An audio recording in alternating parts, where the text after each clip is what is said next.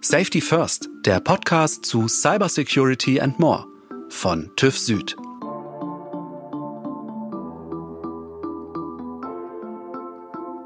Die Cloud ist nicht mehr wegzudenken. Fast drei Viertel aller deutschen Unternehmen nutzen Software, Speicherplatz oder Rechenleistung übers Netz. Das sagt das Marktforschungsunternehmen Gartner. Die Wachstumsraten für Cloud-Dienste sind nach wie vor rasant. Und die Sicherheit? Über die sollten wir uns als Privatnutzer und Unternehmen natürlich Gedanken machen, gerade wenn es um sensible und personenbezogene Daten geht. Ein Beispiel. Die deutsche Bundespolizei wurde dafür kritisiert, dass Daten von sogenannten Bodycams, also Körperkameras im Einsatz, beim Cloud-Anbieter Amazon Web Services gespeichert wurden. Denn durch die US-Gesetze könnte Amazon Web Services theoretisch gezwungen sein, Daten der Bundespolizei an US-Behörden weiterzugeben. Auf die Cloud wollen wir nicht verzichten. Auf hohe Standards in Sachen Datenschutz und Datensicherheit aber auch nicht. Was also tun? Meine Kollegin Sabine Krömer aus der TÜV Süd Unternehmenskommunikation hat sich darüber unterhalten mit Dr. Hubert Jäger. Er ist CTO und einer der Gründer des Cloud-Anbieters Uniscon. Herzlich willkommen, Herr Dr. Jäger. Guten Tag, Frau Krömer. Die Cloud gehört zu unserem Alltag im Privatleben und im Unternehmen. Und es gibt da einige Dienste wie Google Drive, Dropbox, Microsoft oder auch Amazon Web Services. Das sind nur ein paar Beispiele. Viele Nutzer vermissen da aber die Transparenz und da bleibt ein gewisses Gefühl der Verunsicherung. Sind die Bedenken berechtigt? Ja, der Cloud-Nutzer, der weiß nicht so recht, wo die Daten verarbeitet werden, wo die Server stehen, auf denen die Daten verarbeitet werden, nur im gleichen Land, in anderen Ländern. Und es bleibt wolkig, nebulös, unklar, daher der Begriff Cloud Computing. Und technisch ist es auch wirklich so. Es ist einfach viel zu kompliziert, wie das Cloud Computing im Detail funktioniert, dass das jeder einzelne Cloud-Nutzer durchblicken kann. Ganz generell gibt es ja verschiedene Arten von Clouds. Es gibt die Public Cloud, dann gibt es die Private Cloud und dann gibt es noch anderes. Können Sie da vielleicht mal ganz kurz die Begriffe erklären? Ja, von der Public, also der öffentlichen Cloud spricht man, wenn es ein Anbieter die, die Server betreibt und sich im Grunde jedermann dort registrieren kann und Dienste in Anspruch nehmen kann. Von einer Infrastruktur werden viele bedient. Bei einer Private Cloud da hat man die Ressourcen sozusagen nur für sich und man teilt die mit niemand anderem. Eine Hybrid Cloud ist dann, wenn die Dienste teilweise aus eigenen Ressourcen und teilweise aus öffentlich mit anderen geteilten Ressourcen. Das ändert aber nichts an der Verantwortlichkeit des Betreibers. Ne? Das ändert nichts an der Verantwortlichkeit. Äh, wenn er in eine öffentliche Cloud geht, muss er eben sich mit dem Anbieter arrangieren. Er muss den Anbieter kontrollieren. Und das ist eben der Punkt, wo die Komplexität für ihn zu hoch ist. Und dann ist er dankbar, wenn er Hilfe bekommt von Prüfern, die sozusagen einer einmaligen Prüfung für viele Nutzer die Vertrauenswürdigkeit des Dienstes überprüfen. In Deutschland hat der Datenschutz ja einen sehr hohen Standard. Man könnte ja vielleicht auch vermuten, das ist der höchste Standard weltweit. Woher kommt es, diese hohe Bedeutung für dieses Thema? Ich weiß nicht, ob Deutschland den höchsten Datenschutzstandard hat, aber was man sagen kann, ist, dass Deutschland schon das Stammland des Datenschutzes ist. Im Bundesland Hessen gab es das erste Datenschutzgesetz weltweit und auch jetzt die Anstrengungen für die Datenschutzgrundverordnung kamen viel Beiträge aus Deutschland. Die Sensibilität für Datenschutz ist, glaube ich, in Mitteleuropa besonders hoch wegen den zwei Diktaturen, die wir in Deutschland erleben mussten im vergangenen Jahrhundert. Die Unrechtsstaaten wurden durch technische Mittel auch und Spionage, Ausspionieren des Privatlebens aufrechterhalten und deshalb ist man in Deutschland vielleicht ein Tick besser sensibilisiert als in anderen Ländern. In anderen Ländern gibt es da kulturell da eine ganz andere Wahrnehmung, zum Beispiel in Amerika? Ja, also ähm, wenn man vielleicht vergleichen möchte, wie das Datenschutzempfinden dies und jenseits des Atlantiks ist, wie wir hier in Europa ähm, Pilze sammeln, so halten es die Amerikaner, wenn sie Daten finden. Wenn man ein Datum findet, nimmt man es mit, wie wir durch den Wald streifen. Und wenn wir einen Pilz finden, dürfen wir ihn pflücken und mitnehmen. Und in Deutschland ist das keineswegs so. Nein, es ist eben so, dass Daten können nicht äh, veräußert werden. Mhm.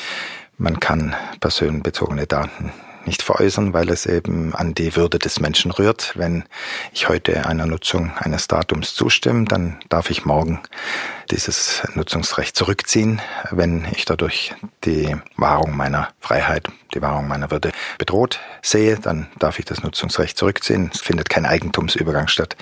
Es ist wirklich ein, ein unveräußerliches Recht. Wie sieht es denn heute aus beim Cloud Computing, wie es jetzt in der Praxis betrieben wird von den großen Anbietern. Was ist sozusagen da der Standard bei Datenschutz und Datensicherheit? In der Praxis sehen wir, dass die Technologie immer dem Recht voraus ist. In der Elektronik entwickelt sich alles so rasant schnell, dass der Gesetzgeber sich schwer tut, mit Regulierungen, die Missbrauch eindämmen, rechtzeitig nachzukommen.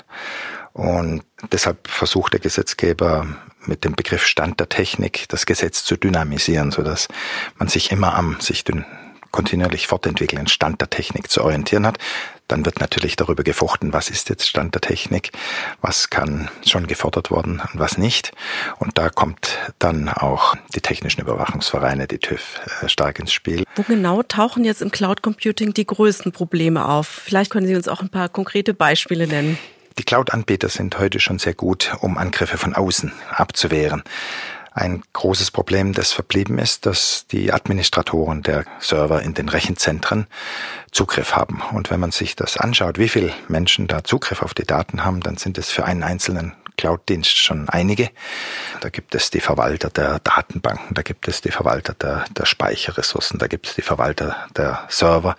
Wenn man das zusammenzählt, kommt man auf eine 50 bis 80 Leute große Menge von äh, Menschen, die alleine Zugriff auf die dort verarbeitenden Daten haben, so dass es eine Frage der Zeit ist, bis diese in der Regel hochvertrauenswürdigen Personen doch in der Verlegenheit sind, hier Daten zu veruntreuen. Und das führt zu einer Häufigkeit von Datenvorfällen im Cloud Computing, die für die industrielle Nutzung und für die Digitalisierung zu hoch ist. Mhm. Also da ist im Prinzip auch der Mensch so das schwächste Glied in der Kette. Ja, einerseits muss man sagen, es gibt die Schwachstelle Mensch, in Anführungszeichen Schwachstelle. Umgekehrt ist es so, wenn man auf Technologien schaut, die diesen Zugriff der Betreiber ausschließt, kommt es auch wieder auf den Mensch drauf an. Da kann die Technik nur durch Menschen sicher gemacht werden. Es gibt also dieses Spannungsfeld. Einerseits ist der Mensch die Schwachstelle, andererseits braucht man insofern keine Angst vor der Zukunft haben, weil es immer Menschen sind, die die Maschinen bauen und auch Menschen notwendig sind, um die Sicherheit zu kontrollieren. Wie würden denn jetzt Alternativen aussehen, wo man sagt, da ist das Risiko eigentlich nahezu ausgeschlossen, dass irgendwas schiefgehen kann? Ja, eine Möglichkeit, die wahrgenommen wird, ist, dass man von dort, wo die Daten aufgenommen werden, bis dorthin, wo sie genutzt werden, durch die Cloud hindurch sozusagen verschlüsselt übertragen werden. Das hat den Nachteil, dass sie dann in der Cloud gar nicht verarbeitet werden können. Sie, wie in einem Postfach können sie nur hineingelegt werden und wieder herausgenommen werden. Wenn man tatsächlich die Daten schützen möchte, während sie in der Cloud verarbeitet werden, gibt es Entwicklungen von den Chip-Riesen wie Intel und AMD, die Lösungen bauen, dass wirklich nur im innersten Kern des Prozessors die Daten unverschlüsselt vorliegen und überhaupt draußen schon in den Arbeitsspeichern alles verschlüsselt ist. Wir von der Firma Uniscon bauen ein System, das sich Sealed Cloud nennt, wo die Daten ähnlich nur in einem innersten Kern entschlüsselt verarbeitet werden. Und diese Kapsel, die um die Server gebildet wird, erlaubt keinen Zugriff. Und ja, das ist vergleichbar mit diesen Chip-Lösungen, ist aber energetisch effizienter. Also man also braucht eine elegantere Lösung. Eine elegantere sozusagen. Lösung, weil man nur die Hälfte der Energie braucht. Man ja. könnte von Green IT sprechen. Für uns als Nutzerinnen und Nutzer ist es kaum zu durchschauen, was nach einem Upload in die Cloud passiert. Potenziell haben viel mehr Menschen Zugriff auf unsere Daten als bisher. Trotzdem tun es die meisten von uns, privat genauso wie in Unternehmen, weil die Cloud unsere Produktivität steigern kann und die Zusammenarbeit in Teams verbessern, weil sie Kosten spart für die eigene Infrastruktur, für Wartung und Sicherheit. Lauter gute Argumente, aber wie finden wir einen Cloud-Anbieter, dem wir auch bei Datenschutz und Datensicherheit vertrauen können? Ein erster Anlaufpunkt ist das Verzeichnis Trusted Cloud des Bundesministeriums für Wirtschaft und Infrastruktur. Was ihr dort findet und was uns Hubert Jäger für die Zukunft vorhersagt, das werdet ihr jetzt in Teil 2 unseres Gesprächs. Wie sorgt denn in Deutschland der Gesetzgeber aktuell dafür, dass Sicherheitsstandards beim Cloud Computing auch eingehalten werden? Ja, es ist zum einen die Datenschutzgrundverordnung, die hier klare Vorgaben macht. Es gibt auch Projekte, die vom Bundeswirtschaftsministerium vorangetrieben werden, Auditor beispielsweise, wo Kriterienkataloge aufgestellt werden, die die Vorgaben der Datenschutzgrundverordnung noch konkretisieren. Für kritische Infrastrukturen, also all die Einrichtungen, die für das Funktionieren einer Gesellschaft wichtig sind, Kraftwerke, Wasserwerke, die Telekommunikationsinfrastruktur, die Verkehrsinfrastruktur, alle kritischen Infrastrukturen, für die gibt es das IT-Sicherheitsgesetz, wo festgelegt wurde gesetzlich, dass der Stand der Technik verwendet werden muss. So liegt in Deutschland, so liegen in Europa eigentlich gute gesetzliche Vorlagen vor dass der Bürger sich sicher sein kann, dass Cloud Computing sicher umgesetzt wird. Aber das Cloud Computing ist aus USA und aus Fernost dominiert. Und außerhalb von Europa oder sogar schon innerhalb von Europa gibt es Unterschiede, wenn wir an die Serverstandorte in Irland denken. Und insbesondere dann auf der anderen Seite des Teichs gibt es andere Standards. Es ist zwar möglich nach der Datenschutzgrundverordnung, auch in den USA oder außerhalb von Europa Daten verarbeiten zu lassen, aber es muss die Gleichwertigkeit des Schutzes nachgewiesen werden. Das ist dann teilweise durch bilaterale Verträge so festgelegt, wie mit USA beispielsweise mit dem Privacy Shield. Die EU-Kommission hat gesagt, wenn gemäß dem Privacy Shield die US-amerikanischen Firmen sich verhalten, dann ist die Gleichwertigkeit gegeben. Faktisch ist das nicht der Fall. Es ist also so, dass es zurzeit möglich ist, gemäß dem Privacy Shield übersee die Daten auch zu verarbeiten. Aber eine nachhaltigere Rechtssicherheit hat man, wenn man Cloud-Dienste in Europa und Cloud-Dienste aus Europa nutzt. Wie sieht es aus aktuell? Gibt es solche Cloud-Anbieter schon in Europa?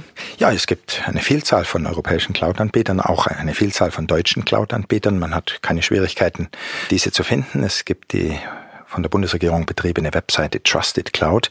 Dort gibt es eine Liste von Cloud-Anbietern für unterschiedliche Zwecke, wo man sich Cloud-Anbieter, die speziell aus Deutschland und Europa kommen, ansehen kann. Im Cloud Computing dominieren ja aktuell die großen Anbieter wie Google, Amazon oder Microsoft. Haben kleine Anbieter da überhaupt eine Chance? Ja, ist auch so, dass kleine Anbieter in die Lage versetzt werden, mit Hilfe großer Open Source Pakete, wo sie nur kleine eigene Softwareanteile hinzufügen, dann eigene Lösungen zu schaffen. Es ist sozusagen eine, ja, fördert den Wettbewerb, fördert die Innovation. Zum Schluss ein Blick in die Zukunft. Wir haben jetzt ja darüber gesprochen, dass immer mehr Daten in die Cloud wandern und auch die technischen Möglichkeiten den gesetzlichen Regeln immer einen Schritt voraus sind. Was heißt es letztlich für uns alle?